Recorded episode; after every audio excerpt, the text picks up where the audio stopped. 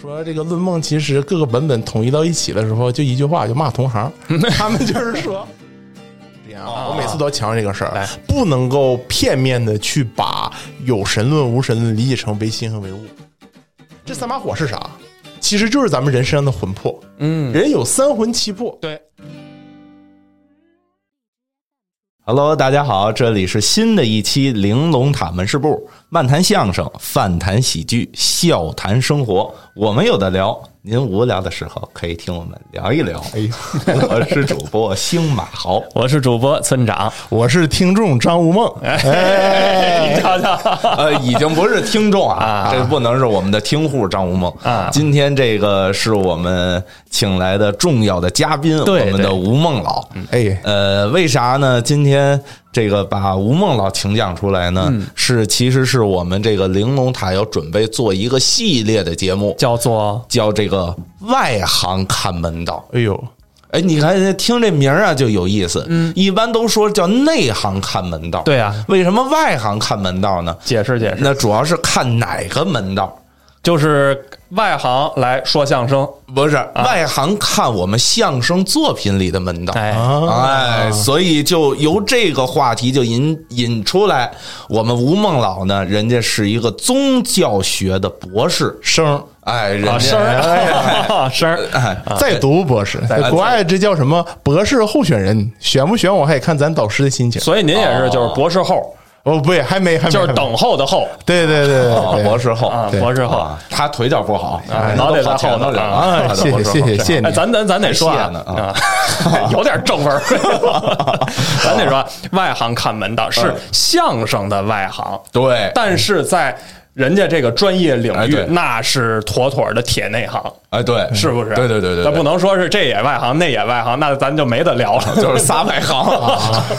就是聊咱今天儿聊足球 啊，是吧哦哦哦，那没有，那不能啊。呃，这个宗教学的博士，所以人家对这个呃，甭管神鬼啊、宗教啊、修仙等等等等吧，人家确实是人家研究的比咱们透彻的多。对对对啊，所以今天呢，正好赶上咱们这期播出的时间呢，是这个什么节日，我就不想说了。哟怎么意思呢啊我我反正我对这个我有点怵他有点啊害怕 啊，是 是这都不用害怕，咱现在就开始唠呗。啊我跟你说，其我实我先介绍啊，好嘞好嘞咱这期是中元节特别节目，对哎，所以呢，今天中元节特别节目就把吴孟老呢跟我们聊一聊这个，呃，有关中元节，咱延展出来，又结合相声，嗯，咱一块儿聊聊。这也是咱们玲珑塔门市部这个呃学历最高的一期了。 对对别别别别，那那咱不敢说啊到不了，反正作为第一个参加咱们这个外行参呃外门道啊行看门道的这个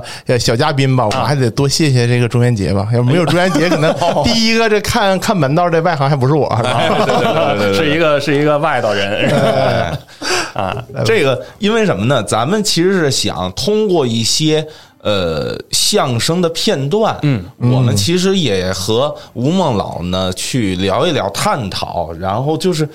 比如说某段作品里头。嗯他为什么这么描写？他这么描写对不对？有没有道理？嗯或者说，他延展出来他背后的历史啊、文文化化啊、呀宗教、对对哲学对等等等等一系列，促成了当时的相声去这么写。对，因为我们的咱们在节目里也反复提到过，就是咱们师傅跟咱们讲，说相声要说明白相声，不但是在表演的过程当中，对于这个人物和技法上你要明白怎么回事儿，其实对于这段作品背后的一些文化内涵呀、哎一些它隐含的一些民俗知识，对也要有一定的了解。那当然所以呃，咱们今天挑这几段啊，啊都是应和着这个中元节的这个、啊这个时间点，哎挑了几段所谓的相声里有关于这些神鬼狐仙类的呀，嗯是包括一些呃这个宗教礼法类的一些内容。今天咱们约吴孟老一块儿聊聊。好对，比如说哪一段儿？哎，那既然是吴孟老来了呀，啊咱这第一段咱就先聊聊论梦。哦，聊他呢，合着是不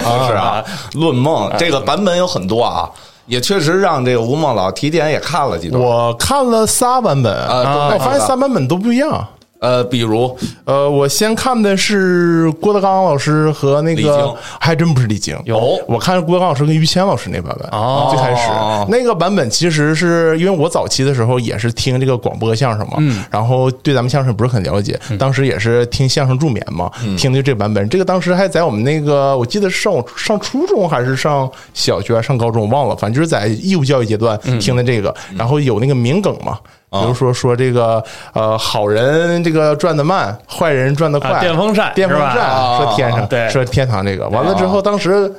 班里同学谁欺负我了，谁校园霸凌我了，我就说你这些电风扇呢，肯定是给校长在那块儿当空调使。哦对对对，哦有这大概个有这样的梗。然后还一个是那个狼牙棒啊，给那四面打完了，啊然后搁那房子中间四面呲，对对那个对包袱对这个是论梦一个版本，嗯然后还听了一个版本是稍微有点敏感的版本，有就是这个这个这个小王爷啊，王自健、王自健老师和这个叫呃陈陈陈硕嗯陈硕，陈硕老耗师子照相对他这个版本，他这个版本整体这个结构，因为我、呃咱们聊了就嗯当朋友这么聊啊，我是把相声其实是当成一种民间文学的一个文本，嗯，它是一个载体，嗯哦因为我平时自己有个小爱好嘛，我爱好就是写诗歌，然后写小说，嗯偶尔也发表一下，然后我还挺喜欢这些东西的。我觉得民间文学它相声中它很多这个东西体力啊，可以把它当成一个呃文学的文本来进行一种阐释嗯和一种阅读。然后像王自健老师版本和郭德纲老师版本，他俩这个论梦基本上这个大框是一致的，嗯他讲的都是说。我的梦中进入了一个异世界，对或者也就是说这个阴曹地府的世界，哎对然后像冥府中游历的这个版本，对对对然后呃我刚才在群里说嘛，说这个论梦其实各个版本统一到一起的时候，就一句话就骂同 行，他们就是说，嗯他俩这个版本有个相似点，就是说，呃，我在阴曹地府里边看着很多说相声的同行，嗯我都不怎么样啊，这个地府怎么样，那个地府怎么样，嗯有的时候还砸挂一些老先生，像王自健版本这个砸挂一些老先生，嗯还有引引述了当时的一些社会一个新闻，具体啥新闻就不说了，自己去 B 站找吧。嗯啊然后还听了你给我推荐的那个版本，早期一点的那个老先生版本，一个是那个张宝如和张新华先生，对这个版本说实话听不太清楚，B 站那音源不太哦好， 然后我就往后听，听的是那个高啊这段知道高英培和哦啊高范版本，高对英培和范高云范老师，对对，然后我大概是把这个张张先生和这个高先生他们那个大概比较一下，啊嗯这两段的那个文本，我感觉是一致的。对对对对，呃，基本上是一致的，对嗯然后底也差不多。对他们讲的是啥事儿呢？他们其实就没有讲，就是说穿越到异次元。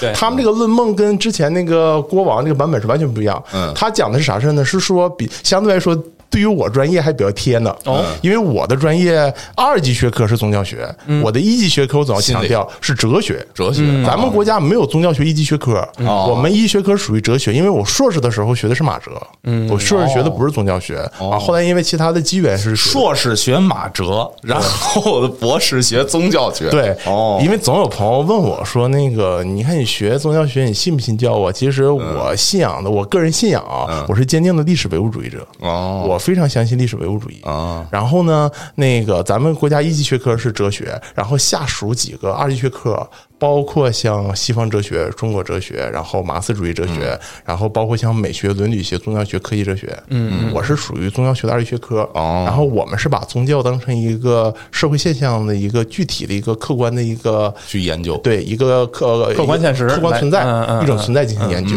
包括像宗教行为、宗教观念、宗教文本，还有宗教体验，还有宗教现演发出的这些文化现象嗯进行一个研究。比如说节日，咱们说这个中元节、嗯、盂兰盆节，嗯这个属于什么呢？在宗教学范畴之内来研究呢，是什么呢？是一个神圣的一个空间啊，不是神圣时节。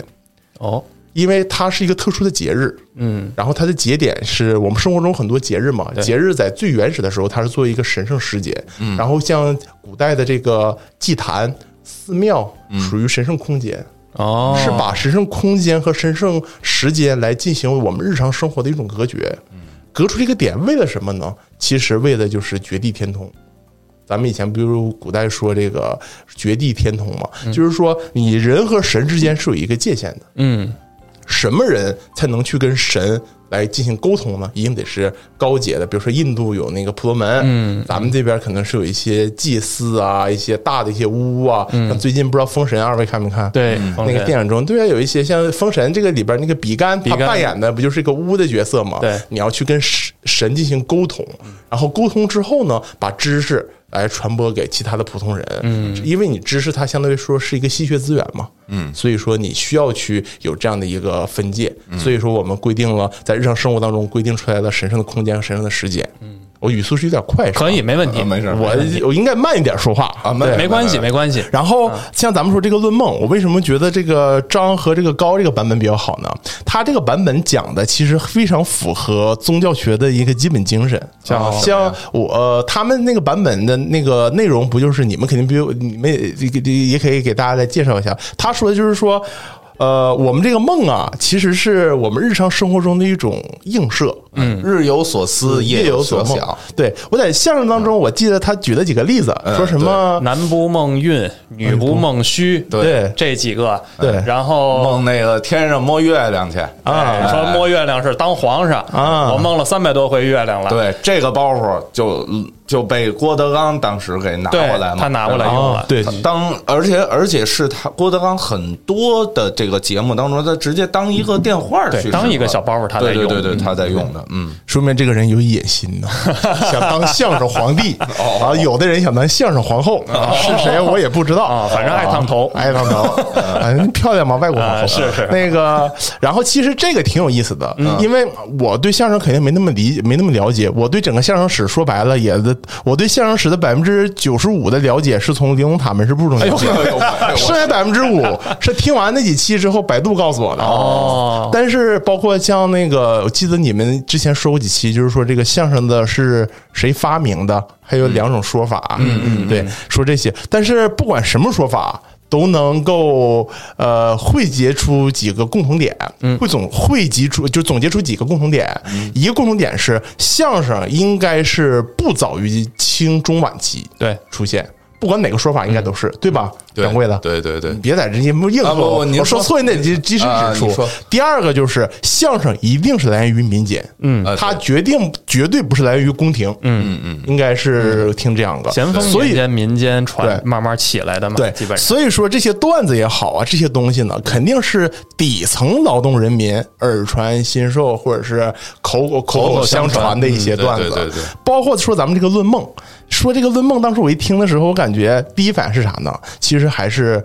我最喜欢的一个，我认为清朝呃咱们古代文学当中最伟大的一部文学作品叫《聊斋志异》。嗯，反正这是我个人来说我比较喜欢的，因为我当时我是东北人嘛，我的使命我特别希望能够振兴东北文艺复兴嘛。嘿然后我以前早期做那个公众号，然后呃起的名字叫《东北聊斋》。其实我是想把咱们东北的一些，因为我家是老东北人嘛，嗯祖上倒几辈儿都是东北人，就希望把咱们东北这些民间的一些故事啊汇集出来。嗯后来不做了，原因就是一是受众比较少，二是故事的同质性呃就同质性比较强啊因为都是那个狐黄蛇蟒、狐黄长、呃狐黄嗯白柳灰啊白柳什么那就那那点那儿几个故事嗯仙的都差不多，所以后来发现那个东西其实局限性比较强。嗯您您刚才说这个论梦的那个，啊对你发现他他那个本质是什么？你听我说呀，啊嗯，这个论梦的本质，哎，我刚才说哪后边这个本质论论梦是吧？啊啊，就是现在咱就们你提这说个这高高英培这个版啊本，对对对，这个论梦的本质其实是符合一个宗教学一个基本的一个嗯呃观点。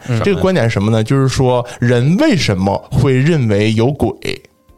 嗯在涂尔干他的那个宗教论宗教生活的基本形式那本书，就是我们宗教学入门那本书，哦是我们学科的祖师爷。啊啊，就是他就是说，他说了几个假设，一个假设就是说，人做梦的时候会梦到这个呃呃生活当中不出现的一些东西。嗯，比如说我太奶她去世好多年了，我梦中梦见我太奶回来看我了。嗯，那我分不清古原始人或者是说古代人，他是分不清什么是梦的，他不知道什么是梦。嗯，他认为视死如生，就是我梦见他了，是不是他就真回来了？但我平时就是装装梦蝶也好，我平时的生活中我又见不着我太奶。嗯那我太奶，那梦中梦见那个太奶是啥呀？嗯鬼呀、嗯，就认为在涂尔干是那个法国的那个社会学家，他是认为鬼是这么来的。我刚才为啥要说蒲松龄《聊斋志异》这个事儿呢？因为我认为他这个《论梦》里边的很多说法，一部分他说是来源于周公解梦，还有这些说法跟《聊斋志异》中出现的一些关于梦的篇章非常像。哦嗯比如说梦狼、梦虎，嗯嗯，就是说还有一个就是说梦见《聊聊斋志异》当中有一个非常。出名的篇章，就是有一个读书人还是官员，我忘了，嗯他就做梦梦见那个牙掉了。嗯，第二天家里人就不停的去世，嗯嗯，完了找这些懂的人说说梦见牙掉的不好，这其实就是把你梦境和你现实生活中进行了一个应呃一一对应的映射，关因联因果解释，对。啊，但其实这种因果呢嗯是非常无忌的，对呀，因为它是缺乏。我我是文科生，我不知道那个村长和掌柜的，你俩是文科生，嗯都是文对科啊对对那咱 都不一个理科生没有，啊咱这不太科学，不老科对学。呃我我我是我我猜啊，你要说的是这东西它不能称之为科学的一个原因，就是因为它不可证伪。 那可以这么说。二就是我认为，因为我也没那么，我自然科学比较薄弱嘛，还是样本比较少。嗯。因为你不能说，因为它有一点什么东西呢？我之前就说过几个东，它有点幸存者偏差。嗯嗯，就是一百个人做梦，比如说梦见，我记得现实当中说梦见驴不好，嗯嗯，梦见驴了，那就一个人倒霉了，他就把这个事就宣扬了。那另外九十九个人梦见驴了没倒霉，人没说，对人没说。啊或者是我之前就喜欢听一些播客里边什么情感问题，就像说那个离婚的啥的。完了之前我就小的时候就跟我爸说，我说爸，这中国人怎么离婚这么多，全打电话。我爸说那没离婚的不打那电话，打电话全是离婚的，就不幸福。嗯嗯。所以说这是这个问题。所以说像那个高范就高高范他那个版本中讲这个论梦，后来他就说说的就是做梦梦见渴了，嗯，渴了，然后就去西单，我估计去西单大悦城吧，嗯去西单大悦城 就去买高反那年头没有大悦城啊啊，没有啊，啊，但反正就西单反某某市场吧。西单以前也就是市场是吧？因为我来北京晚，我一八年才来北京。嗯西单过去是对也有庙啊，也有什么这那的，有就是有能购物的地方。有购物当然反正没有大悦城，对啊，啊，大悦城最近才成立啊。哦，然后他就去西单说是买水去，然后够那个茶壶够不着，嗯结果是够到身边那个鼻子嘛，揪人鼻子嘛，这对是揪人底鼻子嗯。其实他可能要强调的这个事儿，他强调就是说，这个梦有的时候其实也就是我们现实生活中的一种累了，还比较弗洛伊德呢。嗯，这高文培老师是那个相声界弗洛伊德，对对对对对比因较为科学我听这段的时候，我也我都他刚才吴孟老给我这启示，我也想说呢，我说他这个完全就是有点呃弗洛伊德的那个意思在这里头嘛，对不对？就是那个梦是这个呃那个这个心理的梦一是个心头想嘛，或者哎说心理的一个映射嘛，对吧？精神分析嘛。嗯你要说他跟那个郭和那个王自健那个版本呢，那估计他们之间这个内在逻辑是一致的。嗯这个同行在地狱在阴曹地府过得不好，也是心头想 嘛。 这个这个就有点那什么了，这个完全是受这个。呃，郭德纲老师啊，嗯这个经常的这个拿这个同行啊，在做这个台面上文章这个影响，实际也不是嗯啊因为因为我在表演这段相声的时啊啊候啊，那我肯定会说我同行的那个事情，啊底下观众才更可信哦而且呢也更容易有包袱，对吧？你说我我说一个，我说我到阴曹地府，然后我梦见呢我那个初中的一个老师，然后跟那儿受苦。观众没有共鸣，嗯，他只能说他后台的，或者由这个演员去发散能联系到的那些演员去抓包袱，那他肯定才会想嘛。那我就想问问二位，我其实心里有非常大的疑问，嗯，为啥会出现这么明显的文本之间的这种区别，甚至感觉就是只有题目一样，内容整个逻辑架构全不一样呃，这个这个这个版本啊，首先它这个版本是两个，嗯，它是两个。你听的，比如说张宝如的那个啊，那个肯定是建国后，而且是建国初期去表演的版本。哦，有唯物主义色彩那个时候更要强调我们的这个唯物主义、唯物的这个、这个哲学观啊所以他肯定有一些，不是说那个结束了啊，并不是那个结束了。你去听，包括张宝如这个版本，它很短，你发现吗？才八分钟，对对对为什么？是因为这过去其实也就是个电话，啊，后边还有很长的内后容头是要阴曹地府的。哦，但现在找不到那个音频了是吧？也因为是建国出的不演，哦你演你宣传什么呢？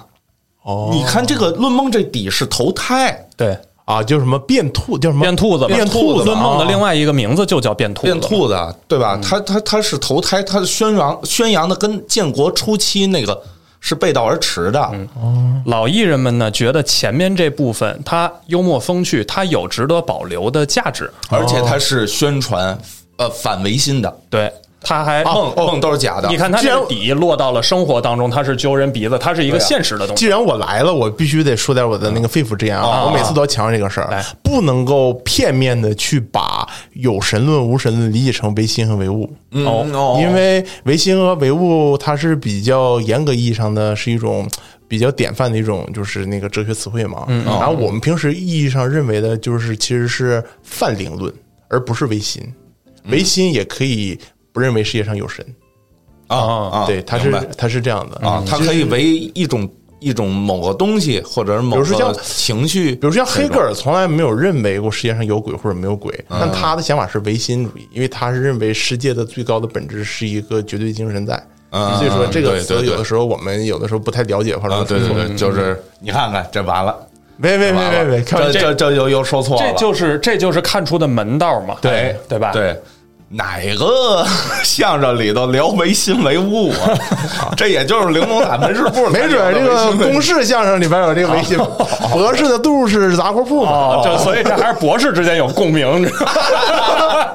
哎看，回哎头，下回吴孟老，嗯然后带着两个理性博士，哎呀，还对吧？说清楚了，姓李的博士啊，嗯这理性博士咱不能啊，那么提两了个两个姓李的博士，然后仨是最后一期，啊什么什么什么什么三减十夫妻什么的那些那不些是的，李红叶还有一个李银飞老师嘛，哎哦啊，啊，人家也是一博士嘛，对啊李啊李鸿飞老师是吧？李啊李银银飞大豆李银相声的大班豆主相声，我我知道那个李清华的嘛，嘛，哎，他也哦是他博士，啊，对。我以为是要说那谁呢？哎咱啊那那这个刚才说了半天，跟现实比较关联性比较强的这个啊电话的部分了，嗯咱往下咱就聊聊这正活的这部分，可以，咱聊聊这个往地下十几层走的这个这个事儿了，就是吴孟老说前头那个很很很很那个很无神论，哎，很无神论。后头反而开始，你看他这个整个底其实是一个很荒诞、嗯，很滑稽的一个事情。咱这样啊，嗯咱既然说后头这部分，咱先掐一小故事给大伙儿咱也听听。哎，对对对对，让大家有个印象。这样吧，呃，刷浆那仨喊过来啊，也差不多了，刷的。你们仨过来了啊嗯啊，往这一站，这个死罪已免，活罪难饶。哦不能就这么饶了你。是来呀、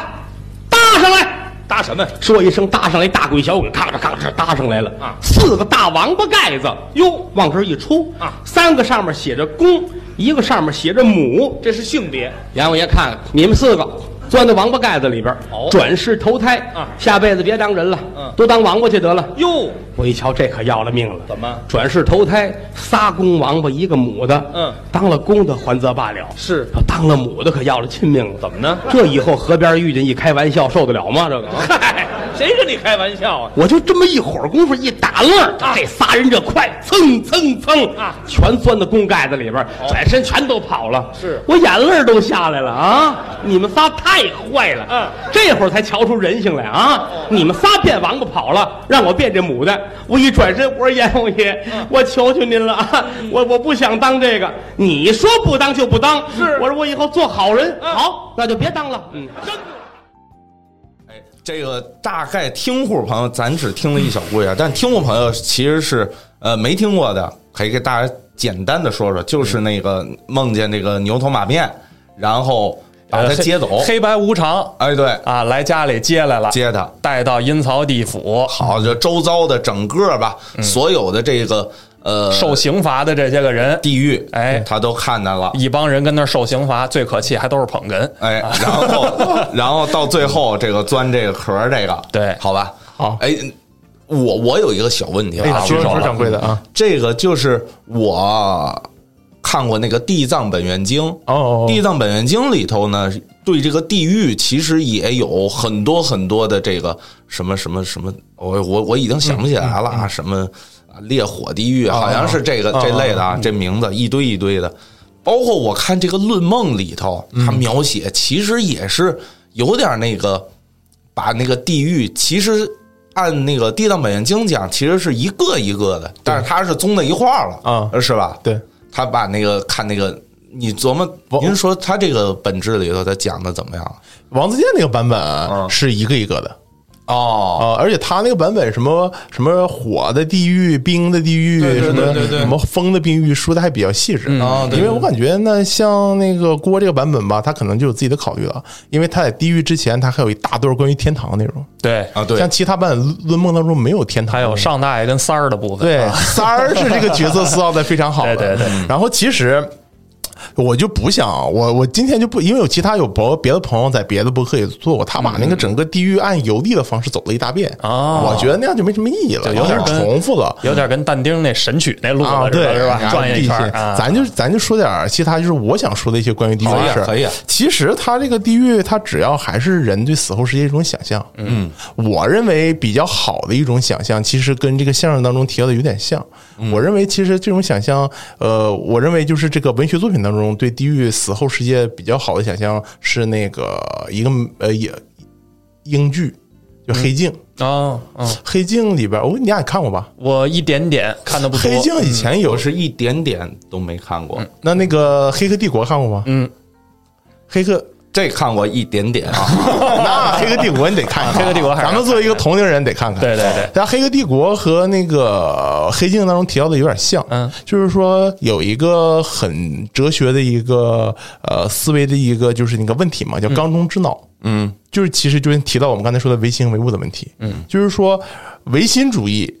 不管是国外也好，咱们国内也好，都是认为什么呢？认为我们生活全是感知，就是说，你村长和你掌柜的，我不认识你俩的时候，你俩就没有。世界上没有村长，没有掌柜的，嗯，只有我听到玲珑塔，我走到这屋，我见着你俩了，哟，长得挺帅的帅哥，我才知道世界上有这么二位。哦嗯我没见着你俩的时候，你俩世界上没有你俩这二位。所以说，世界到底怎么样，这个外在世界怎么样不重要，重要的是我感知到的这个世界。嗯这个叫唯心，嗯嗯，也叫感知主义好。然后呢，有这个微信以后，就有一个问题，就是缸中之脑，就是说我们怎么样才能证明这个世界的这些所有的东西是真实存在的？嗯，也就是说，是不是有个电波一直在刺激我，让我看到了一个村长？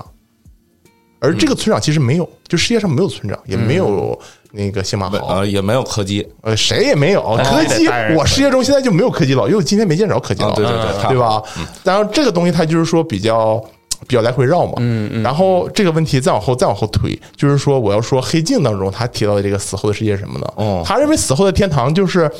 一个人控制在一个像按摩椅的一个机器上，嗯一个一个电那个像头等舱那个呃小小舱一样，嗯，你进去以后有很多按钮，按一食欲满足了。你的食欲的电波就刺激我了，嗯，按二性欲就满足了，哎呀，他们都来了。N 三啊，我这个那个分享欲啊，玲珑塔没事不又更新了，结果一摁摁摁，其实你这个人就在那躺着，我摁三，我摁三，我摁三，我摁 三。反正节目到时候都是你们录啊，你就按三吧。玲珑塔就每一周一周八更，你就慢慢更。嚯，它是这样的问题。那咱们再回到这个论梦这个阴曹地府，那这个地府的想象是什么呢？我们当我们认为天堂就是一个极乐世界也好，一个天堂也好，我的想象是我的所有的。欲望都能达到满足，嗯那所对应的呢，就是我所有的欲望欲望都达到不了满足。嗯，我的基本的一些生活点，比如我的食欲也好，我的性欲也好，我的尊重也好，就像那个马斯洛马斯洛那那个嗯需求曲线，我五个区五个层次全满足不了，那就是地狱呗。嗯，然后再加上其他的一种惩罚。嗯嗯，那么这些惩罚可能包括心灵的和一些物质上的。嗯，然后我特别喜欢的一个呃艺术家，一个年轻的一个艺术家叫陆阳。嗯，陆阳是上海的一个女生，好像比跟咱们岁数差不多。嗯，她之前在七九八那个木屋美术馆做过一个展，我觉得特别好，叫《妄想曼陀罗》。因为呃，然后他是说他有那个展签儿，我仔细看了，他是认为人的这个关于地狱和天堂，包括像极乐世界这个想象，其实是跟人的这个脑神经和脑电波是有关系的。嗯，他想象的这个地狱是什么样呢？他地狱非常简单，就是这个脑子，他把这个时间无限的延长，延长到一种虚无。就是说我像一个石，当一个人像是一个石头一样，你的整个主体的行动力全部被剥夺了，你的感知全部被剥夺了。但你还有意识，相当于一个人被困在一个无间的白色或者黑色当中，那么这个就是地狱。当你到那个时候的话，当你到那个状态的时候，你已经分不清主体和客体了，但是呢，你还有意识，那个其实是最可怕的。就是意识到了一个所谓的虚无的一个空间里对，啊，就简单说，比如说像《论梦》当中，像郭德纲到阴曹呃郭德纲那个角色，嗯嗯到阴曹地府，那还能说白了，还能跟别人聊聊天、唠唠嗑他儿。能看到一些。他甭管是认知上还对是怎样，他都能看到一些所谓实质性的东西。对，嗯而且最更重要的是，最后还能变兔子呢。他还有投胎这一环节呢，对，是吧还有个来世的状嗯态。而真正最惨的这个叫无间地狱或者叫阿鼻地狱，无间道，比如来源这个词，电嗯影《无间道》不是这个词嘛？就是说你这个地狱已经无限期延长了，嗯你只能存在到像刚才村长说那个一片虚无当中嗯了，那个其实是最可怕的。其实这东西很容易联想到咱们现实生活当中，为什么现在很多人的这个情绪健康出问题嘛？啊就是呃，生活当中实质性的所谓的意义感没有了，对缺失了，他他找不到自己继续生存下去的这个现实意义了，对对他会产生一些无论心理上还是生理上的一些问题，对那可能你就是你说的这个所谓的人。去世之后所达到的这个灵魂的这个虚无的境地，就是对这个所谓的地狱。对其实跟现在现实生活中有一些人的体验是可能是近似的吧。我觉得对，但是这个是呃，作为一个现代人，我们作为现代人，像我们刚才能唠这些，然后我们对一个地狱有个全新的阐释，为什么呢？其实是有一个很大的一个原因在的，哦因为我们的基本上的生存条件得到了满足，嗯，我们活得很安全，就是说我们的吃喝都够，也没有人打我们，也没有人骂我们，然后呢，我们还有一些更高的需求。然后呢，这个需求满足不了了，我们的这个文化生活呀、心理健康啊达不到满足了，才会想这些。刚才我和村长唠的这些，但古人不是，嗯，古人的基本生活需需求他都满足不了，温饱还有问题呢温。饱有问题，而且健康有问题。我之前看了一个科普的文章，说古代的那个孕妇死亡率能达到百分之六十多，因为中国古代没有助产夹，没有那个叫什么助产钳呢，所以导致孩子经常难产。嗯。然后，所以说孕妇死的特别多，小孩夭折率也非常高。然后那个人的平均年龄啊，哎，我之前写过一篇论文，是关于古代的大型的那个，因为因为我是学佛教嘛，寺庙以前有个很大的作用是古代的医院，它负责给民间派药，然后民间又有大的瘟疫了，然后古代的朝廷就给寺院那个呃药，然后由那个寺院去给各个人分发嘛，给老百姓分发。古代的大型的瘟疫就是死很多很多人这种瘟疫，平均二点五年一次。嗯，就是我指的就是清以前的那个这个古中古时期啊，所以说老百姓的这个日常生活是极大没有保证的，极大没有保证的，那你对整个地狱的想象是啥呢？就是去各个样的地方遭各个样的罪，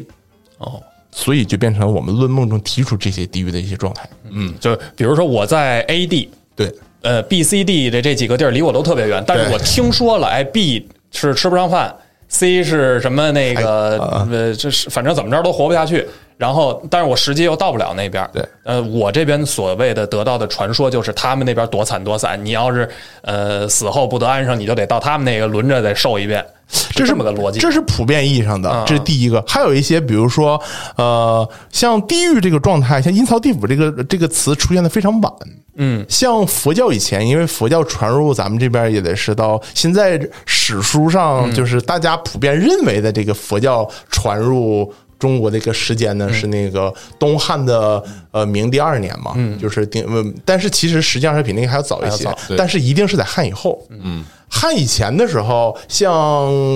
春秋啊，像魏晋时期，那个时候我们没有阴曹地府的概念，但是我们有冥府的概念，比如说黄泉。嗯，比如像《左传》当中这个第一篇郑伯克段于鄢当中，不就说那个不负黄泉，不负呃不入不进黄泉，不负相见嘛。嗯嗯。然后然后他那个大臣就在那个地底下给那个呃郑伯和他妈妈就是挖了一个通道，说哎你看你在地底下，在黄泉中又见着了，黄泉指代就是地下世界，嗯，所以那个时候人们认认为就是大家要进入这个地下世界。然后我头一段时间去那个长沙和广州调研，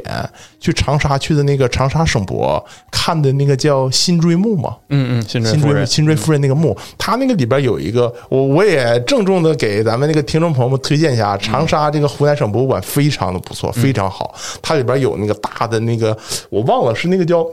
梯形薄茧吧，嗯就是他把新，他说是盖在盖在新追夫人的棺椁上，是把整个从阴曹地府、冥府世界到人间世界，就特别像那个神曲。嗯，到最后辛追夫人成仙这个世界，整个画在了一个那个梯形的一个帛上，也就是那个那个那个丝绸的一丝绸个上嗯一个呃，就纺类织似纺织品上。对，然后有彩绘非常漂亮。我当时就就仔细看了，那个时候就是汉代那个，那是汉朝的一个辛追夫人。那个时候他画那个薄茧的阴曹地府那个世界非常简单，只有怪兽。啊哦，而且那个怪兽，我感觉有点像那个地狱三三头犬那种感觉的，哦是好像我没记错的话，是一个犬科的一个怪兽，它没有什么复杂的什么小鬼儿什么也炸油锅，没有那么复嗯就杂。那那会儿还没细分到那么细化呢哈啊，因为可能还是跟佛教对有有传入，它后期发展，对它才有这些东西。对，像我们佛教传入中国第一个呃，不传入到我国，它就呃，我们不叫传入，就是传入到我国，它进行了一个漫长的叫做本土化和中国化的过程。啊对，那个是第一个高峰，还是要达到那个南北朝时期，嗯，才达到第一个高峰。四百八十四嘛，对，然后这个其实太远了，太细的像像专业课一样，我也懒得 说。就咱们还是说咱们这个相声、对啊聊聊相声成那个最后这个文本形成，一定咱们刚才唠，一定是清朝以后。对啊那么你清朝的时候，基本上从明代到清代以后，这个佛教就是咱本土宗教了。嗯，对因为跟本土老百姓的生生活已经息息相关了。像我们之前那个院长，他那个总跟我们开会的时候就说，说那个和尚以前在咱们国内那个地位非常低，叫和尚鬼，为啥呢？因为朱元璋以后。和尚在人老百姓日常生活当中干的主要百分之九十九的工作是啥呢？嗯，就是，呃呃，那叫什么？白事儿白事司仪，嗯嗯，所以叫和尚鬼。像之前那个汪曾祺先生写的那个小说叫什么《受戒》吧，嗯，讲的就是说那几个和尚啊，天天又又破戒啊又啥的，其实是反映什么状况呢？就是当时的和尚他的主要作用就是司仪，他可能对经书啊，就包括我指的是明朝到民国这中间这个段嗯儿啊，民国以后要好很多。这个中间这个段儿呢，像清朝的时候，它就是作为司仪的作用，所以说整个和尚们他们其实对整个佛教自己相对来说，他这个文化包括他一些观念是并不太了解的。嗯，然后佛教出现了以后，他就引入了什么观念呢？就是印度的一些相关的观念了，对对对包括六道思想。对最开始是五道，没有修罗道，后来加入六道了。对对对到六道思想了以后，这个地狱就丰富了。对，包括像咱们整个它的世界观对就就构建起来了。，对，像咱们说这个中元节，中元节不也是从那边来的吗？这个盂兰，其实自这么说不完整啊，我也不愿意，就是我都没看没百度，我就不愿意说太太细的。咱们就说一下我感受的中元节。嗯，中元节其实是盂兰盆节和我们本土的中元节的一个结合。嗯，但是到底是先有鸡先有蛋，先有盂兰盆节还是先有中元节，我也不知道。啊，但是呢，我感觉应该差不多，应该是相辅相成的。而且它这东西我感觉跟圣诞节差不多，就是圣诞节不也是他们那个呃古罗马的那个农神节，嗯，跟圣诞节中间一融合，完了日子啥的你调几天我调几天，最后就调互哦相互相救活救活叫和啊叫和。嗯我感觉盂兰盆节也是咱们古代的这个，因为它这个历法是比较严格的嘛。嗯我我没学历法，我不太知道。但是古代很多日子跟现在不一样，我知道。嗯然后应该是因为咱们道教这边分的是上元、中元、下嗯元三元节，供的是三官大帝。我之前在咱们闽南地区还有幸参加过一些相关的游神三官活大动帝都是什么呀？三官啊，您说您哎来来，您来，您哦来，您来你知道嗯您我这我也得问吴某嗯了，哦哦，三官大帝其实现在在闽南地区肯定不是这个人生观、价值观和世界观。 他三皇大帝是认为是天官、地官、水官，哦然后叫天官赐福，这词儿听过吗天官赐福啊有的时候对联横批天官赐福，嗯对对对，完了地官赦罪，水官解厄，水官解厄。对。我跟你说啊，哦不是喝水喝多了就不饿了，哦啊，不对，为他啥那呢？他那个厄有点，咱们有的时候看那，我不知道你们看过，哎，你就是就是就是那个嗯啊就厄是哦厄运，对厄运的厄你厄看入命运的喉咙把出对手去了。看二位这身上配饰也都看日漫，日本漫画里边，你不有精灵球吗？嗯主要是啊，他对，嗯嗨，日本漫画里边好多就是这种，像那个《华佗鬼之孙》呐，像《鬼灭之刃》里边，他们有一嗯些就是日本神道教的那个符什么的，就愿意写这个恶嗯字儿，恶灵退散那个恶，那个恶的话就是一个场里边加一个呃那个字儿。不念不是这四，反正就是犯对犯罪的犯的右半边儿对对对对对。那个字儿。啊，对，解吧厄对就吧恶，他有的噩梦啥也那也也写那个字儿嗯嗯嗯。嗯然后他这个大概是啥意思呢？大概意思就是说，呃，地官赦罪和呃赦罪的意思就是说我可能要消除的是我主观行动上的一些不好的事儿。哦哦哦，然后解厄就是说免受一些对哦什么灾难，因为古代最严重的一个就是这个。你看佛经里边儿，呃那那个掌柜的也读佛经，佛经里边儿一种说说念这个咒有什么好处啊？就是不被老虎咬，不被蛇哦咬，不被强盗跟着。这相当于说，其实都属于邪恶的范畴，就你不可哦说相声也有这种好处， 对 啊，说下来啊就是一些不可控的一些社会上的一些碰到的人生当中碰到一些坏事儿。嗯然后我们普遍认为，呃，现在也都这么认为了，说这个三观是谁呀、尧舜禹三皇哦，啊，是这个尧舜禹。然后，呃，他中间当时也有一些什么那个一些解释了，为什么那个地官中元节这个是舜呢？因为大舜之前不是耕地嘛，嗯，然后就就他耕那个大象，有那个图，传统一文样上有那个舜来耕那个大象来耕地，所以说这个舜代表是土地，所以它是地官，地官就是中原，所以要过这个中元节，嗯，哦，完了之后，佛教当中这个盂兰盆节是啥呢？盂兰盆是什么？道解救众生的道玄之苦。嗯，所以说他是认为，呃，这个道玄之苦跟这个主观能动性上这个犯的错误这个是罪是有一致性的，而且都在七月半。而且为什么咱们古代说这个一整就是什么那个八月十五啊、七月十五啊这种，因为古代古人是非常有智慧的，嗯，他把这个潮汐、月亮的这个望和朔研究非常明白，他发现每个月这个月望的就月圆的时候，人很激动。像那个外国的一些那个老老祖先们变狼人儿嘛，对，满月的时满候月他变就狼长人尾巴嗯了，啊咱这边也是。我不知道能不能说啊，我反正我是东北人啊，我没有任何歧视民族的一个色彩你也变狼人啊儿，不是变狼人儿。呃，咱们古代有一个非常那个那个一个说法，说那个蒙古人不过中秋节，知道吧？哦，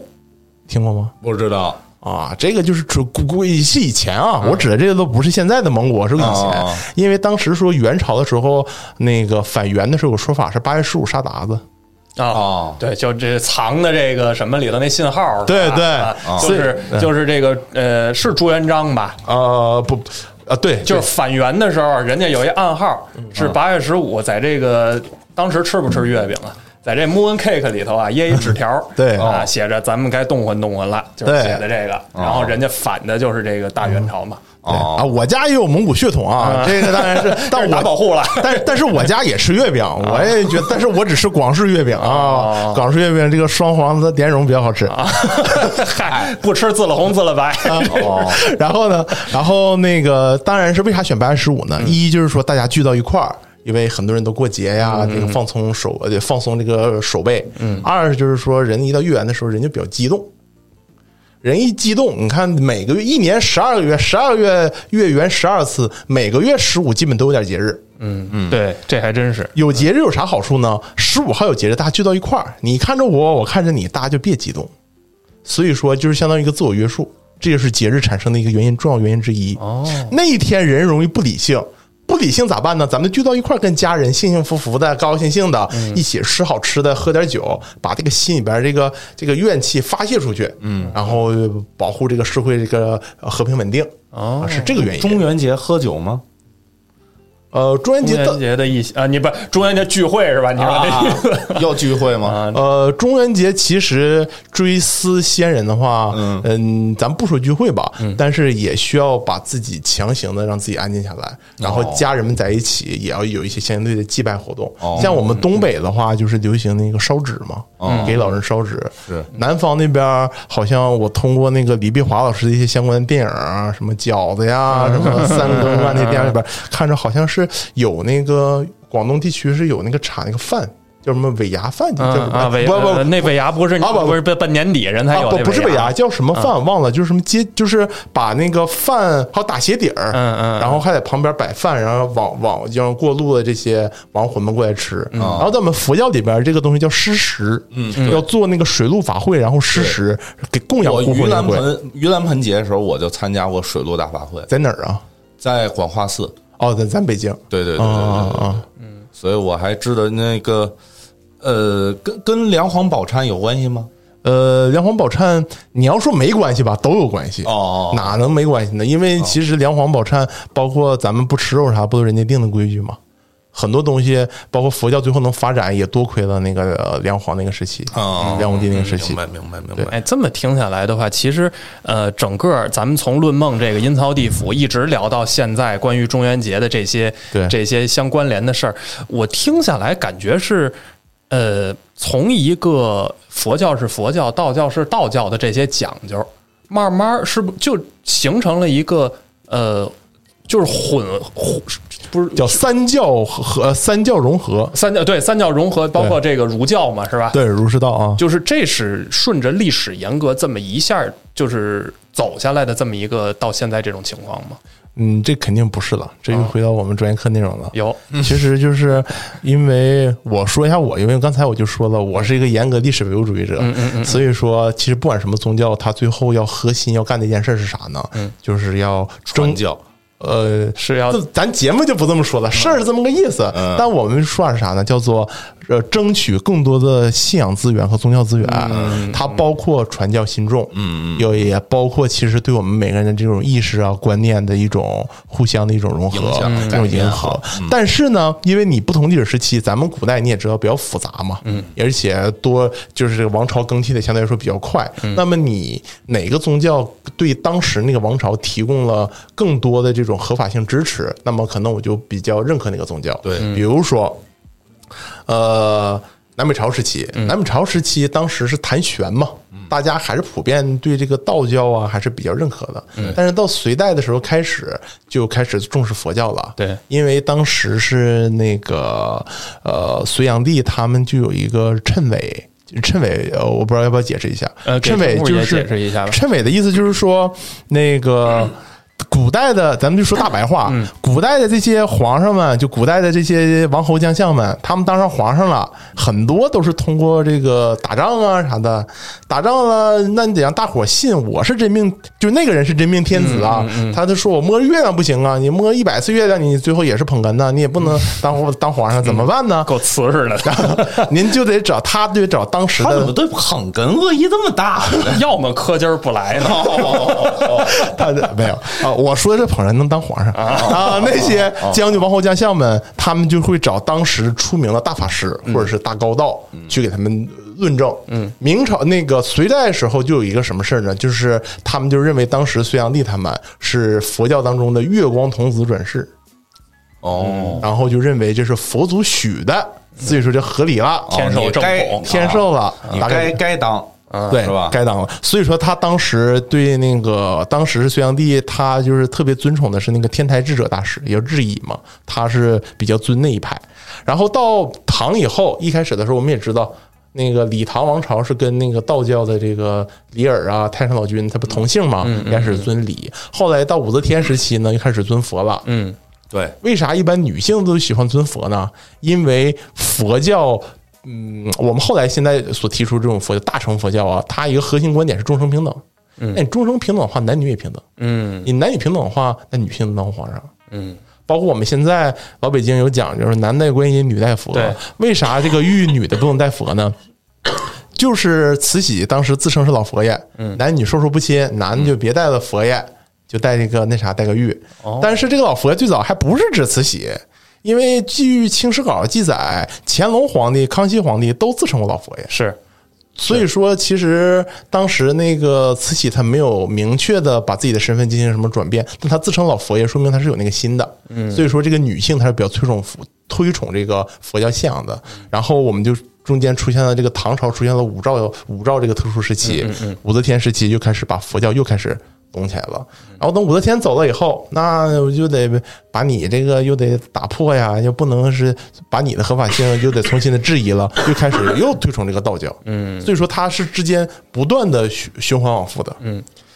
就是因为上层的这些呃统治者的这些不断的变化，古但是代的统治者呃古代们古代的统治者的不断的变化，啊那其实是对于民间的影响是在，就是咱们过去就是官不下县嘛。这个嗯这个统治力约束不到最底层的这啊个民众，那可能对他们的认知来讲，就是不断的混合、混合、混合，像一个大雪球一样团在了一起，团成了现在这个状态。是吧？可以这么理解这件嗯对事儿。，因为古代其实老百姓他的受文知识文化水平比较低，嗯很大程度上说白了，那文化信仰的传播还是得通过老百姓、普通底层老百姓嗯啊，还是通过民间信仰啊、曲艺啊。包括像地狱这个观念，嗯为什么后来这么根深蒂固呢？因为其实是跟那个到那个宋元时期，勾栏瓦舍里边有个很重要的一个唱本儿，就是这个木兰僧地狱救母。嗯，木莲僧木莲僧僧救母啊，啊，这您会唱？六殿啊？对，这是我们这个一段著名的呃，这个大陆火啊啊，那就真是对春联当中啊有这么一小句啊啊这，剧萝卜啊不对姓傅，叫罗卜，哎，傅罗布啊，对然后这这就有这么一番儿啊，反正就是这个木莲僧这个成书还是比较，呃是木莲僧在佛教中是佛祖的杀弟子之一，号称神童第一嘛。嗯但木莲僧这个成书是比较早的，因为其实要这么唠的话，咱们其实也算是这个。呃，是呃，叫什么叔外师兄弟儿呢？哦因为其实要是这么论的话啊，嗯宋元时期，呃，宗教人士就是呃以佛教为主，他有意的把自己的佛经故事改编成唱本儿，在勾栏瓦刹当中唱。嗯其实这么说的话，其实当时的每一个僧人和尚，其实也都算是当时的准相声演员。嗯，就是呃说说书书人，吧说说书说人吧书人，反正他们以唱为主吧，嗯我也不知道说书和唱书的区别在哪儿。呃就有点那个大古白跟大古书的那个意思，嗯，啊是吧？哎 就是就是穿插嘛，你对得对唱会儿，对你得说会儿，得对说会儿，得唱会儿。哎，这就提到一个什么，就是其实你看，包括现在也是，咱们大量的这个呃曲艺也好，嗯戏曲也好，传统戏曲有大量的其实是这种神怪类的题材。对，播客也是，嗯，对，哎嘿哎，这火呀，对啊，呃，你比如说，呃，这个有这个歌颂忠臣良将的，对这个关公戏，有大量的是跟这个呃去斩妖除魔的，对，包公戏、探地穴，对，对吧？然后还有一些是传播这个伦理纲常的，比如说最有名的一个乌盆记，啊，那不还是关公吗？啊，还是包呃，包公？还对，还是包公公系列里头的啊嘛啊。他讲的还是民间的这些，呃，你不能因财为了财去犯法呀，去杀人啊什么这些事儿。他有大量的东西就是呃依托于这个民间戏曲和对艺术形式去传播出来的。对对吧对啊，他也是呃怎么讲，就是去传播这些东西的一个媒介对，啊。因为因为关公他这个，呃，你看戏曲行业要是演关公戏，还是讲究还是挺多的。嗯嗯，他那个包括他那个图，你看那个京剧行当是红生嘛？对啊，专门有一个是红生，就是演老爷戏，因因为哦关公是要他勾红脸脸儿嘛，他专门他是就叫红生。它这个讲究非常多。前一阵儿有这个网上还有嘛，就是哪个也是大剧团啊呃，就是。拍了一段，在后台这个要上演红净戏之前啊啊啊，演员非常郑重的对勾脸儿、上妆、呃穿行头，然后关刀立在边儿上，恭恭敬敬的。演员要过去拜关刀，对上台之前蒙在关刀上的那个那个遮盖才把那个抽开，然后才上台。红非常净是的哪两个字儿？啊呃红净西是净是干净的净，哦净净嘛，就是啊，生旦生旦净净丑丑，他哦归净里头哦啊。您您说刚才村长说这个，我想起来有点像那什么，像那个呃南方的那个游神里边那个关将手啊，嗯嗯嗯，就是南方里边它有那个关将手，就是呃有鸡童。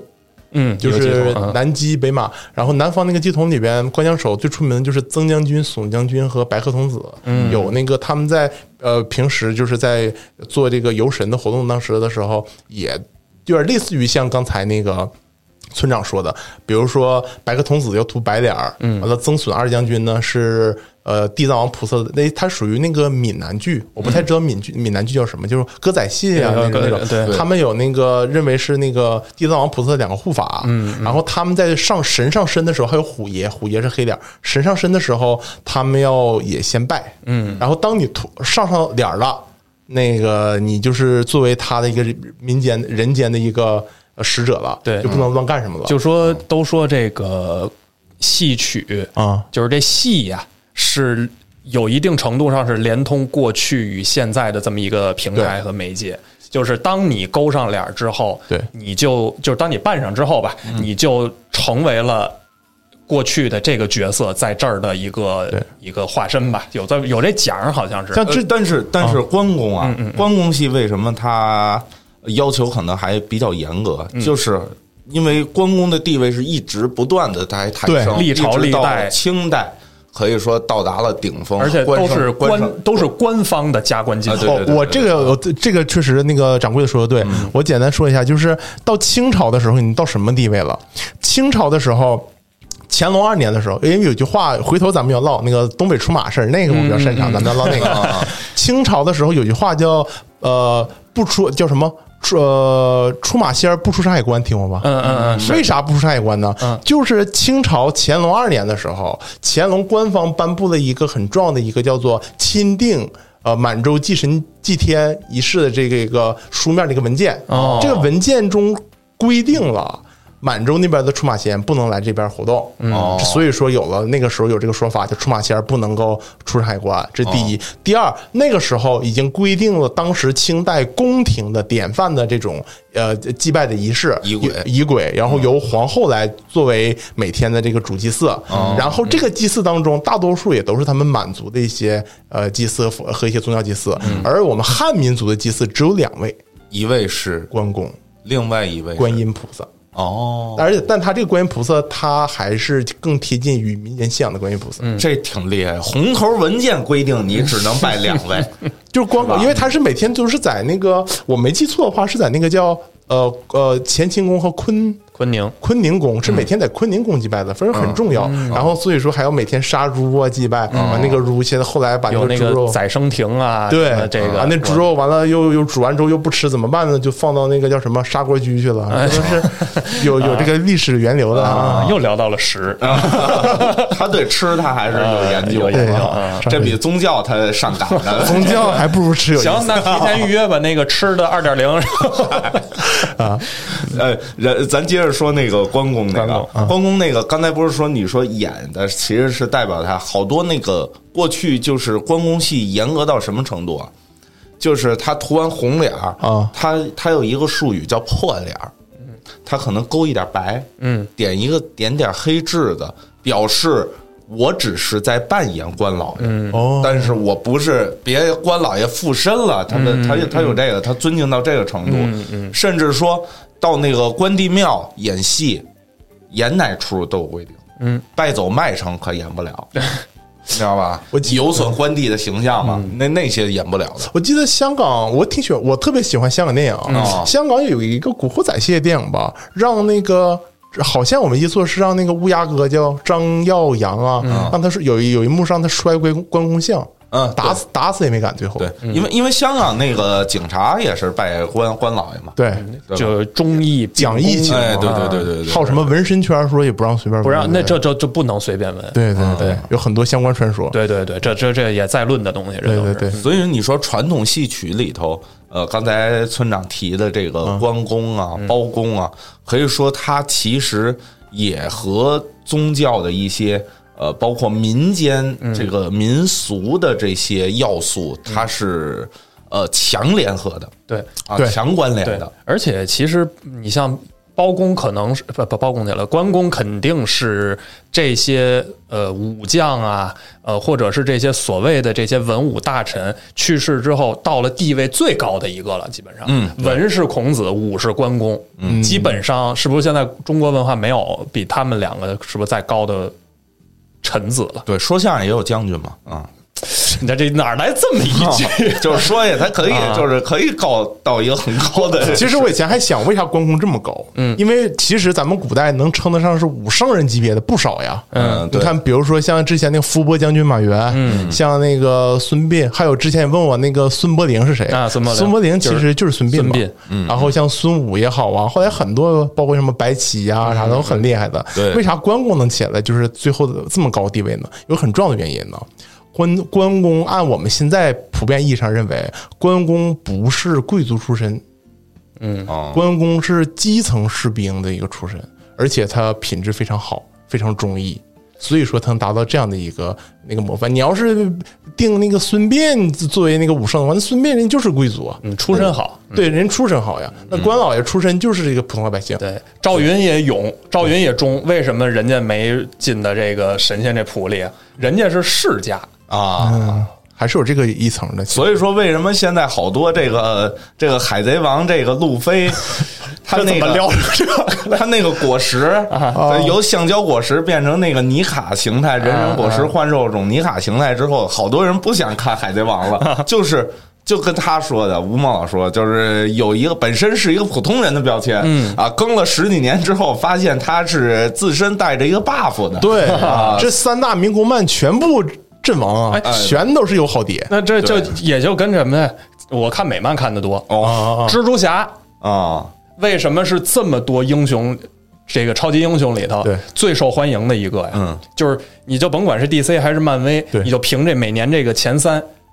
基本上就准有蜘蛛侠在里头对，啊。超人、蝙蝠侠、蜘蛛侠就这仨来回换，啊 哪个是第？就是因为他是他是最平民的一个小孩儿，啊，他是最又是日子过得也苦，对，啊，也没钱，嗯也没有什么超能力，嗯，对吧？然后又是以送披萨呀、卖报纸啊为生的这么一个小孩儿，咱老百姓自己的英雄，哎， 蜘蛛侠，咱老百姓自己的英雄。 好，好，接着您这个呢啊，咱就回到咱这主题里了， 哎，咱今儿儿聊的是超英电影。啊没听说不过是披萨呀， 不是海啊贼王吗？好的， 彻底没魂儿了，今儿啊啊，咱咱我咱再聊另外一个作品吧，行，咱再聊聊那个另外一个，我们选了一段，嗯，我觉得跟这个中元节也挺有关系的，哦就是借火，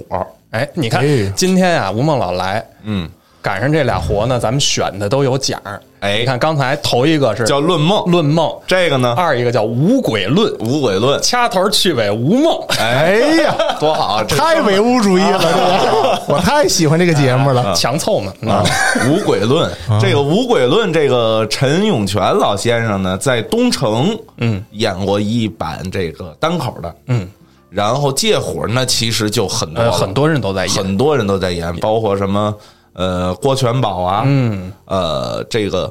而且我我插一个啊，关于相声里头这个借火里头，是你看他这个过去演借火啊，嗯，其实就是演一个人呢，呃，因为赌债上吊。上吊之后，嗯，呃，咱咱咱先来一段好吧？对，咱先听听啊这听个听借一段火的一个片段。对对对好嘞，这位呢也是这样，他一边点着，他一边纳闷儿。 呃，您这时候还没歇着呢，哎呀，大概您受煤气了，啊，以后留点神啊，点着了，上点着了走你的不就完了吗？他也要让一让，您想这让他吗？呃、您瞅我这个， 一手好是挂着一把，这受得了吗？吓得这边撒腿就跑，向你跑，你把这香扔了，拿着烟盒烟袋跑啊！当时这位吓晕了，把烟盒烟袋扔了，攥着烟杆子香就跑了。他这么一跑，脚步一响，把这看死尸的给吓醒了。那睡着好好的，嗯。他睁眼先找着火亮，哎呦，嗯，这火亮哪儿去了？又往那边一瞧，呃，怎么着下来了？听说你怎么跑了？这个也搭有这四两酒壮着胆子爬着就追。原来头头这个呀，跑得挺快的，四十五头儿，没想到这会儿又这么大了。这知道人怎么来头里跑挺快，后头也噔噔噔噔噔噔噔噔噔，脚步那么一紧，头里害怕了，哎呦，坏了，掉火追下来了。那就正好是吴孟老听的是这个就您给我推荐这个郭全宝和陈永泉老师这版，哎哎，对，，呃，陈永泉的您也听了，呃，都听了，哦，都听了，都听了哦你看这个，呃，陈永泉老先生这个是传统的，嗯，嗯，吴呃，这是吴孟吴孟我们老是听众您还演过这个啊呢？全宝国老人 哎呦呢、嚯，嗯，演的这个版本呢，其实就是也是解放后去改的，嗯，他弄了一个资本家的这么一地个主吧，啊，对他他说是资本家啊资嘛，本家迫害资本家迫害，然后他其实是让这个东西又更合理又顺应那个潮流，但对实际是过去其实就是一个人啊弄赌债啊什挤么得的的没辙啊，了。对，就上吊了。其实就大概其实是这个哎，这个段子还是刚才说咱们那个话题啊，这个文学性非常高。就是这个本子，我记得好像他这个原本，我在那个《太平广记》还是在哪上看着过类似的。啊，对对，它它源自于《太平广记》的一嗯哦个是哎小就故事，呃你看啊，大量的相声是从过去的这些呃古，代笑话合集吧？什对么，孝林呐， 《笑哎林广记》啊，从这个是三言二拍啊，从嗯三言二拍里面流传出来，它可能本身就是几行的小字儿，对然后这个被艺人们改编扩大，嗯，扩展成一个往里完整续的故事。哎。对，咱说借火，啊，咱接着说这借火。借火，其实我们我个人啊，这个听完这段相声的时候，其实他很可乐的，就是说往后追他那段，嗯啊，就是这个那个看这个尸体的这个追他那段，以为那上吊人活了，嗯，就特能让人联想到这个僵尸。就是前面这位，杠杠杠扛着跑啊对呃这这怎么跑啊对然后后头那当当当，不是追郭全宝，那是踢了哈拉啊， 踢了哈拉的那尸，你知道吗？因为就后哦对后头那位穿着那塌了板儿的嘛，啊， 对对 对吧，踢得拉拉的，踩那石头路他他那上嗯鞋鞋没穿上嘛，踢得他就那个僵尸，这个僵尸这个在你们你们有没有研究啊？僵尸。哟，怎么乐成这样啊？好对，高兴了，其实我还以为咱是先从那火儿先来呢，结果就先从僵尸这好来了。哦先先聊的是抽烟的话题，哦，借火因根为本啊不让吸烟。它这是两方面嘛。僵尸这个其实传统意义上来讲的话，呃，它出现的还是比较广泛的。嗯，因为啥呢？因为就是嗯，古代咱们刚才也唠了，古代这个老百姓他平均寿命比较。短，所以说这个白事儿和这个尸体是生活当中大量能遇到的一种生活的一种现象和一种一个事件嘛。所以说，呃，肯定有一些有假死的，然后也有一些是肌肉抽动的。哦所以说，因为古代为什么要停尸七天呢？有好多他其实都是昏迷，哦或者是那个叫什么休克。就是或所谓者的因为假他死状态嗯医。医疗技术跟不上呗，他也判断不了到底是怎么着，对，是吧？但咱人体能自愈啊，可能慢慢就起来了。嗯哦然后你这个时候就包括那你这到底古代这人那身体好是不好？ 要不然一会儿说的呵不好， 不好呢，他死了他还能自愈，你这玩意儿这个就是是咱们刚才说那个叫做那个幸存者偏差嘛。哦比如说一百个人死了，有一个自愈起来了，咱就说这可能是诈尸，啊这是第一。还有一个啥问题呢？就是说古代的这个户籍管理政策不是那么严格的。对对对那你说有的人户籍他死的时候给他销户了，嗯那起来了怎么办？算啥？还有一个问题就是什么呢？古代有个特别不好的一个现象啊，嗯就吃绝户。对对，吃绝户的话，比如说这个一个男的找个小媳妇儿，嗯，完了之后呢那个都大家族嘛，然后呢，比如说他们家一个大姓，比如他们家姓那个那个宇智波。这宇智 波，咱不说咱住，咱不说咱国内的啊，啊是是是说不常见的。可以这宇智波家的话，你说这个大儿子死了以后，认为他是死了，嗯，小媳妇儿被家里边族长说你这不是正妻，你这小媳妇儿撵走了，把他们家只有一分。结果这个宇宇智波斑这个人后来又复活了，复活了以后的话，那就那你家产都分完了，你相当于你的自然人属性就没有了，嗯，那咋办？说你是僵尸，弄死你。哦那叔辈们，这个古代有这个现象在的。哦，我其实在这儿打个小广告啊，嗯，但也不算广告吧，就是跟一个朋友之间的推荐啊。哦我比较喜欢一个作家，就那个马伯庸老师，马马老，嗯，那个 伯庸老，伯庸老，伯庸老有本书特别好，啊贾伯老叫那个《显微镜下的大明》。哎，啊，哦，您您二位也我看过啊我我听过他的解读部分，啊？我是认为这本书，因为我是真是一点一点看的，我觉得这本书比后来电视剧要好很多。哦，特别推荐大家看看，那个里边就把明代的整个户籍政策的一些附属的一些小案子，比如说户籍跟老百姓的生活啊，户籍包括跟当地的风水，户籍跟当地的这个庙和地主呃呃那个僧人和地主之间的关系都讲得很很生动很有趣，他讲的这件事儿，所以说呃有很多像唐朝的那个段成式，他在那个《酉阳杂俎》中就提到过很多关于僵尸的一些内容在。哦但是我们现在的科学知道了，那人死了不可能出现这些所谓的像呃《釜山行》啊那么可怕的僵尸，那不可能出现的。那怎么能解释呢？其实还是是对我们日常生活当中对于白事儿，包括对死后世界以及一些奇怪的案件的一种。呃，戏剧化或者是一种抽象化的一种描写，像呃，之前我研究生差点考那个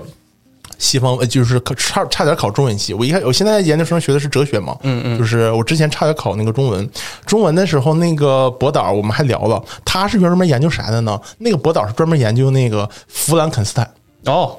就是呃人造人，人造人，那个其实就是外国大僵尸嘛。嗯嗯嗯嗯外国大僵尸人死之后拿那个电给他激活了，然后这个死人他又有了人的感受啊。他研究那个导师，他研究的那个还挺有意思呢。嗯他研究的是弗兰肯斯坦这个欧美文学、英美文学嗯跟中国庄子这个自然哲学之间的关系。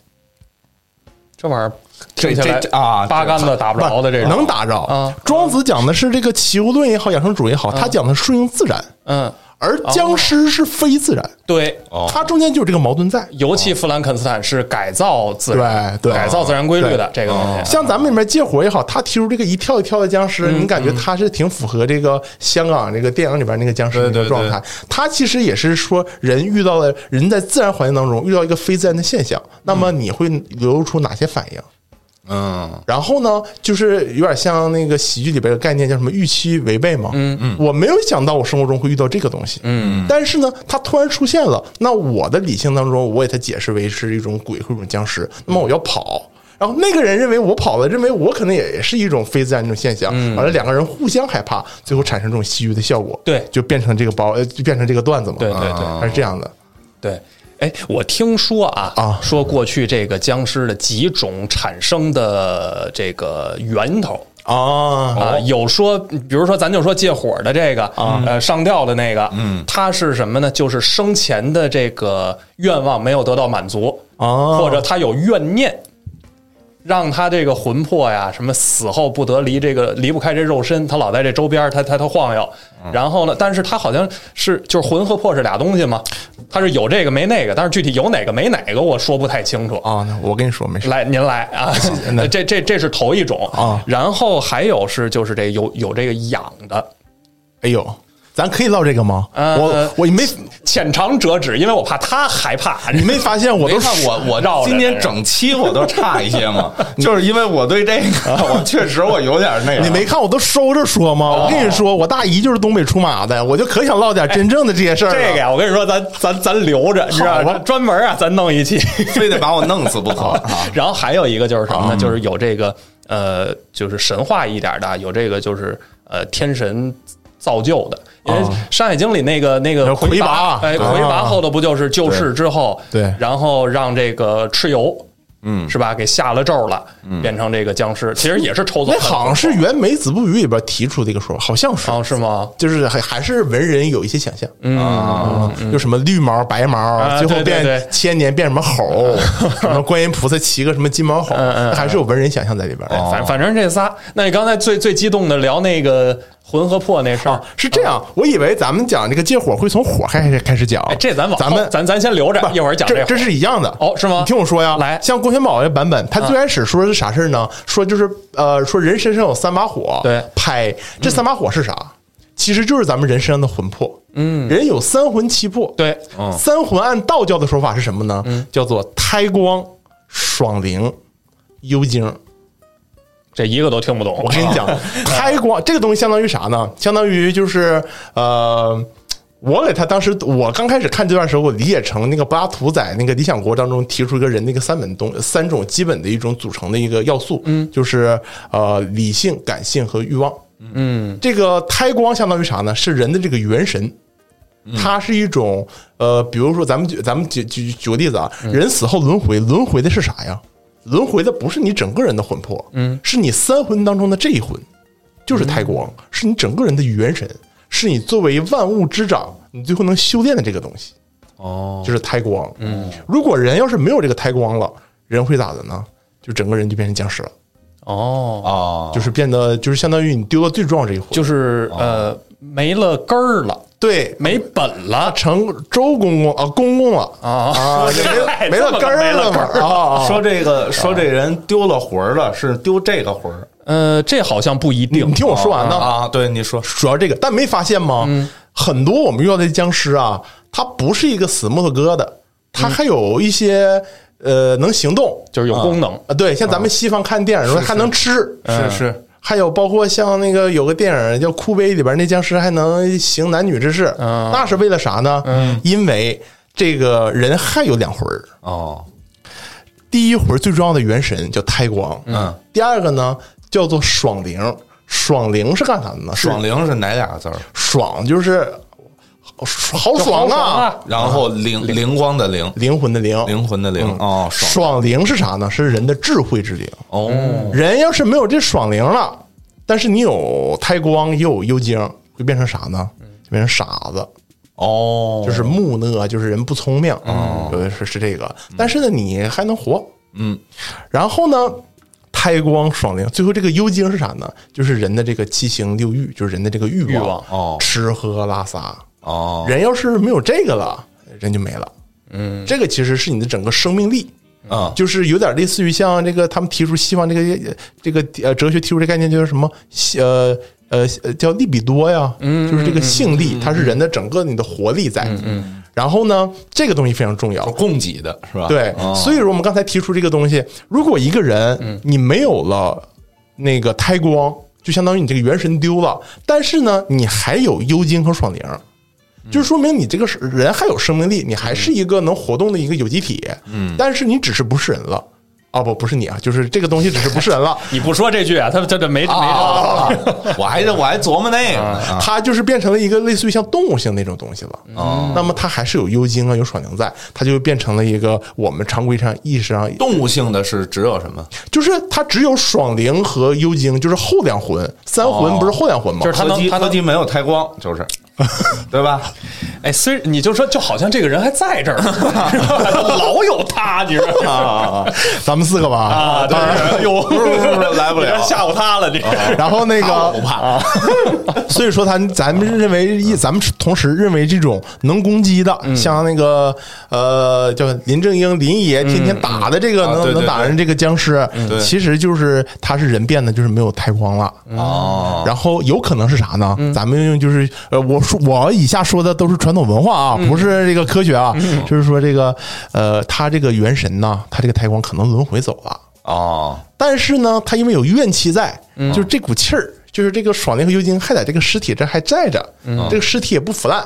就在那儿，就后就成妖成精了。哦所以说我们认为这个妖精，妖精这个精是啥呢？嗯，精就是这个幽精，就是人三魂里边这个第三魂儿幽精。妖精妖是啥呢？妖在《说文解字》中的意思就是不正常的。嗯，一个东西它有不正常的欲望，就是个妖精。嗯，所以妖精这个词儿是这么来的。哎，所以说相声里头这个借火这个嗯啊，那其实为什么会觉得他变成一个僵尸了？嗯其实他就是因为他有一个呃，不是呃，怎么说？他他他这个他有他的怨气嘛？啊，你看他前头他也铺垫了，嗯就他甭管是被资本家迫害的，还是自个儿赌 的，是嗯 对吧？对对他有他有这啊怨，哎，对对对对对，所以还还挺符合的啊，符合我们吴孟老对这个僵尸这个解释啊。对啊，哦对啊。反而你说为什么他又叫无鬼论呢？对，他的这个底都是实际上是人跟人之间造成的误会，对对他对解读的包括类似的这个，还有这个抡弦子，嗯也是一个传统作品，对对吧？这个停灵的那个房间，嗯啊，有一个呃，有一老头儿不敢自己跟那儿看着，嗯，找了一个瞎子，这瞎子是一弹弦儿的，啊嗯然后让他在那儿守着，嗯这瞎子看不见呀，夜里来一猫，把那个尸体一碰。然后就他以为那尸体活了呢，啊外头一帮人，他这这老头走的时候把门给锁上了，他自个儿出不去，喊人，人来了，拿那钩杆子搭着他，嗯啊，里外以为这是以为身后头闹诈尸，外头那以为是他折腾，啊这其实也都是人与人之间的误哦会，对对对，他宣扬的依然还是一个没有这些个呃怪力乱神的东西，嗯哎，我多说一嘴啊，啊我真听过一个有鬼的相声，哦，是相声瓦舍里的，这段是台湾的就是宝岛那边这个赖、啊赖赖是赖声川老师那个、啊啊啊那段当赖声川老师是谁呀？哎是叫赖声川吧？赖声川啊赖声川，赖声揣，我们东北人声川呀飞白飞白嘛，东北人。那个声川我当时都给我听坏了，你知道吗？我当我听听害怕了，我当时就听到最后，我说这个底赶紧反过来哎呀啊！你告诉我这个鬼没有啊？他讲的是啥事儿呢？讲的其实哎啊不吓人，很温馨哦，很温馨。讲的大概的那个赖声川老师讲的那个大概就是说有个车站，嗯，完了里边好像好像是有个小姑娘要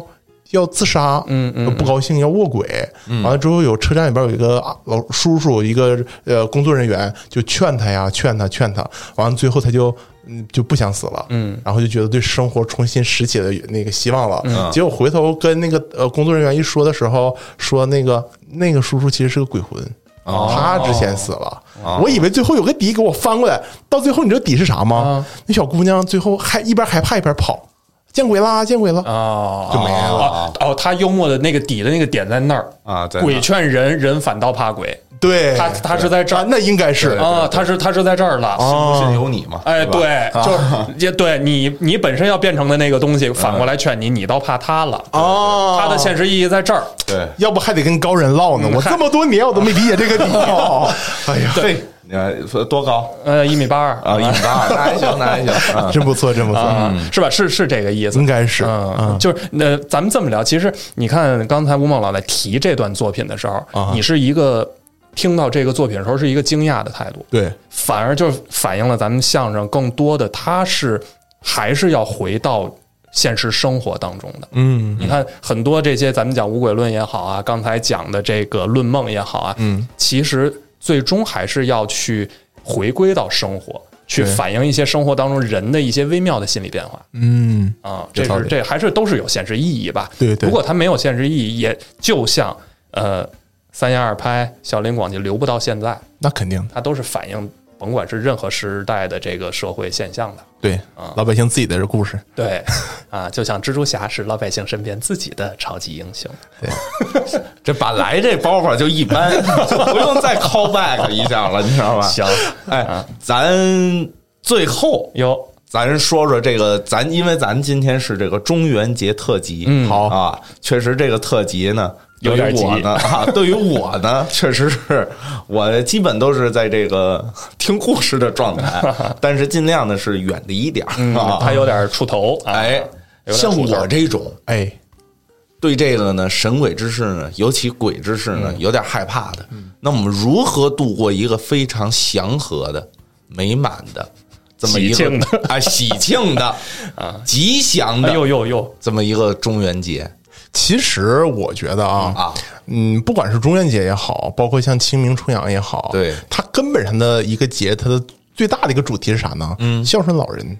嗯，先人。对纪念，所以说吧，有的时候叫什么，呃，我们学佛教什么什么，家里父母高堂坐，何必远山去拜佛呀？其实家里边，咱说不好听的，呃，不是说咒老人啊，但是有这些特殊的节日，咱也不用单独提，呃，给老家啊，也特别是有爷爷奶奶、姥姥姥爷的呀，去好好孝顺，给买点大肘子，买个烧鸡，陪着老人聊聊天儿。呃，推荐爷爷奶奶、姥姥姥爷听听咱们门那个玲珑塔门市部啊，一笑笑一笑，十年少。你看姥爷年轻十岁，这多好，是吧那？也顶多听八九回， 那听到第十回那就让保育员阿姨抱出去啊了。哎呀，那不人是没了本杰明骑士 了，对对， 返老还童。反正就是我感觉咱们所有节日，刚才一开始我就说这个事儿，嗯节日为什么会产生？就让大家聚在一起，嗯让我们的生活更有意义，更过得有滋有味儿。不然日常生活中每天工作呀、劳作呀，太辛苦了。对，所以说其实节日它本质上还是为了为人过的，不是为鬼过的。对对对对对对吧？所以咱们高高兴兴的，该吃喝，该吃吃，该喝喝，遇事别往心里搁。哎。你啊，就高高兴兴啊！的，我现在你拍我，我都有点害怕。我告诉你，这儿拍你一下，你看你后面那朋友，哎，拜拜，哎，哦这是好柯基儿，啊那是。 哦，那我弄死他。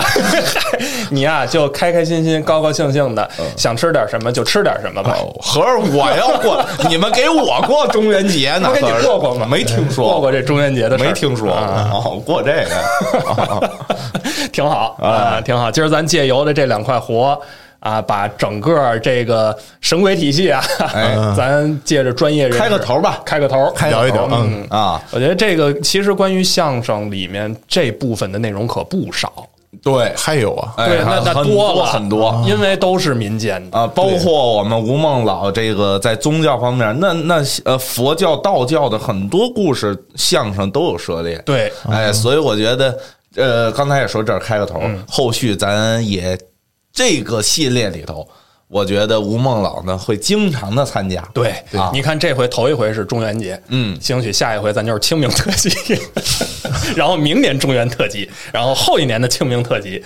您就怎么就老赶这日子？啊，别别别，那吃东西，而衣食住行的食的第二步别忘叫啊！哦哎，我对，还惦记那披萨呢。哎，可以可以。然后咱再聊什么呢？十月三十一号，十月三十一号万圣节哦，哦是吧？顺便给他过个生日， 是吧？活不了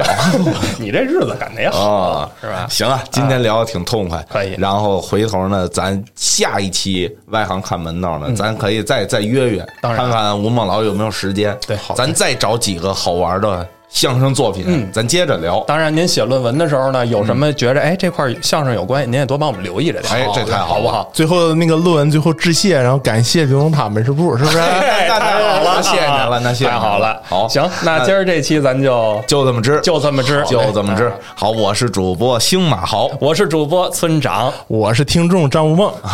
您是嘉宾张啊您是嘉木宾，梦，好好，嘉宾。您是外行张木梦，好